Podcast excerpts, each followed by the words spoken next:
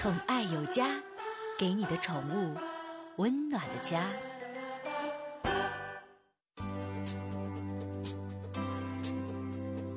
宠爱有家，给您的宠物一个温暖的家。我是您的好朋友小克，在北京截获了一批箭毒蛙的这个消息，传遍了整个网络，再次引发了咱们公众对于外来物种入侵的他这个关注。其实啊，这种事儿那是屡见不鲜。最近这两年啊，这玩异宠这帮哥们儿们哈，没事的时候整箭毒蛙、蓝环章鱼的是吧？这箭毒蛙一下啊，大概不大点儿，这能有多大呢？一公分长，是世界上最漂亮的，同时也是毒性最强的这么一个物种。它要整人一下子，不出啥意外，嘎巴，哎，过去了，真是。还有这蓝环章鱼，一个蓝环章鱼能干死十头大象，你信吗？这个东西，咱说的世界上啊。越是外表美丽、越艳丽的东西，它越有毒，真是啊，都是这样的。你不信，你仔细看看，越好看的毒性越强烈。这些外来物种啊，没事的时候，刚才咱提了，蜘蛛、蚂蚁、巴西龟、子弹蚁，咱们那天说那个咬上人跟让枪打了、子弹打了一样，叫子弹蚁吗？巴西的乌龟食人鲳，经常反客为主，破坏咱们现在中国的这种生态平衡，甚至呢，威胁到了广大人民群众的人身安全了。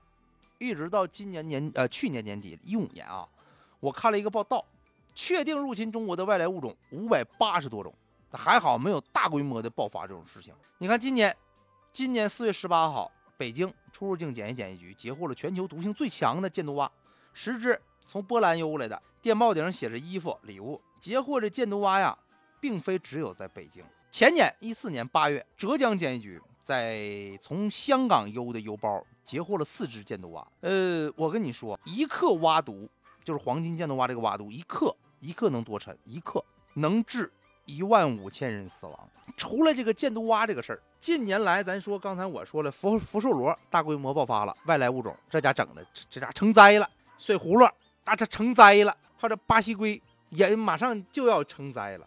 但是啊，其实啊，外来物种入侵呢，这东西也是。舆论中的老话题，为什么今天我要拿在节目当中说呢？一大部分外来物种就是被中国这帮哥们买回来当宠物养的。你看我说这有毛病吗？一点毛病都没有，就是大家就是这种法律意识特别淡薄，非常盲目的去引种。啊，我这好看，我这就有钱，我就不怕死，我就不要命。是你不怕死，别人不怕死吗？啊，你整回来一缸箭毒蛙放出去，哐一个小区人都没了。你再整点子弹蚁，孩子咬上就够呛。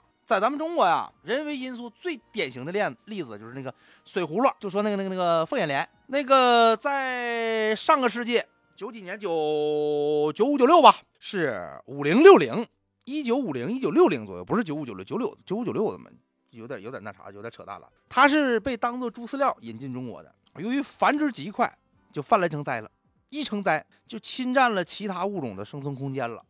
除了人为因素的这个盲目引进，边境啊、海关呐，它这有些地方监管不到位，也是外来物种入侵的原因。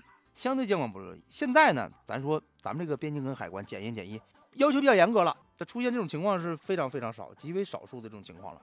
真是，近年来这不一些宠物爱好者吗？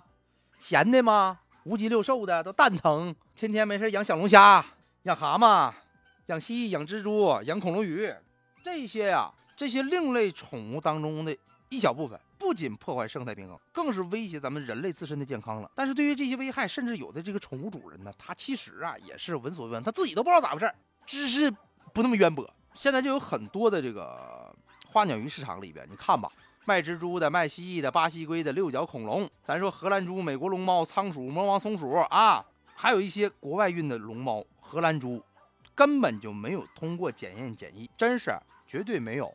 在这个检验检疫局啊，就市场上出售这个未来外来物种呢，它有三种情况：一个直接进口的，人家有完整的报关单、检疫单；第二个，我进口了，报完了，我买回家我自己家生，买一对龙猫下小崽儿，我买别的下小崽儿；第三个，就是咱们本地的物种的基础上进行一个繁育。但是你要知道一个事儿，从国外进口的任何活体动物都得需要检疫，那真是你甚至有些格鲁国家，你像韩国，你带火腿肠去都不行。那都闻着都都都扣下来。他们国家虽然说吃不起肉，那你你自己从外国拿肉他也不行。我有一回嘛上韩国嘛拦下来了，一根火肠，我当着面我就造了。我咋的啊？我其实真忘了买买根马可波罗，你知道吗？那时候饿了，谁知道到韩国这么快，唰就到了，你知道吗？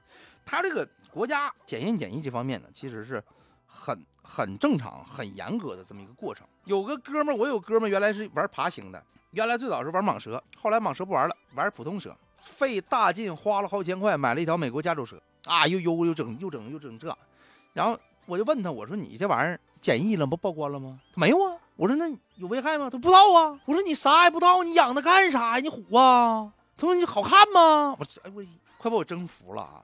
其实啊，外来有害物种入侵引发的生物的灾害跟生物安全问题，已经是一个全球性的现象了。美国亚洲鲤鱼都给它干崩溃了，看着没？你德国大闸蟹哐也给它干崩溃了，服了，看着没？服了吧？都服了。不少国家每年就因为生物的这个外来物种的入侵呢，就造成经济损失，甚至高达上百亿和上千亿啊！这还不包括那种没有办法计算的隐性的损失。说这玩意儿说的啊，其实啊，我在这儿我也呼吁咱们这些爱宠的朋友、爱宠的人士，一定要提高这种防范的意识。很多养宠的朋友认为这玩意儿就好玩、就好看，我猎奇心理在作祟，我就好信儿，我就显摆，我一定要养它，还容易存在那种侥幸心理。我买个毒青蛙、箭毒蛙，我买个子弹蚁，咬不着我，是都有侥幸心理。真咬着呢，真咬着你眼珠不就长上了吗？啊，对，眼珠不长了，当场就散瞳了。没有尝尝的机会，直接就干死了。你没事的时候就带这些东西。就说实话，宠物，宠物，宠爱之物，心爱之物，什么都可以是宠物。把件儿、玉器、花卉、鸟啊，咱们都算是。但是咱们还是考虑一下，这自己的老祖宗留下的玩意儿，咱都玩不过来呢。这中国的这些犬种、这些猫种，咱都咱都养不过来呢。你没事的时候非得上外国，你淘那两对儿去，你不通过检疫的，乱七糟的，你还危害咱们的这个环境安全呢，何何苦呢？是不是？就是说，做好自己的本职工作，千万猎奇心理不要那么严重啊。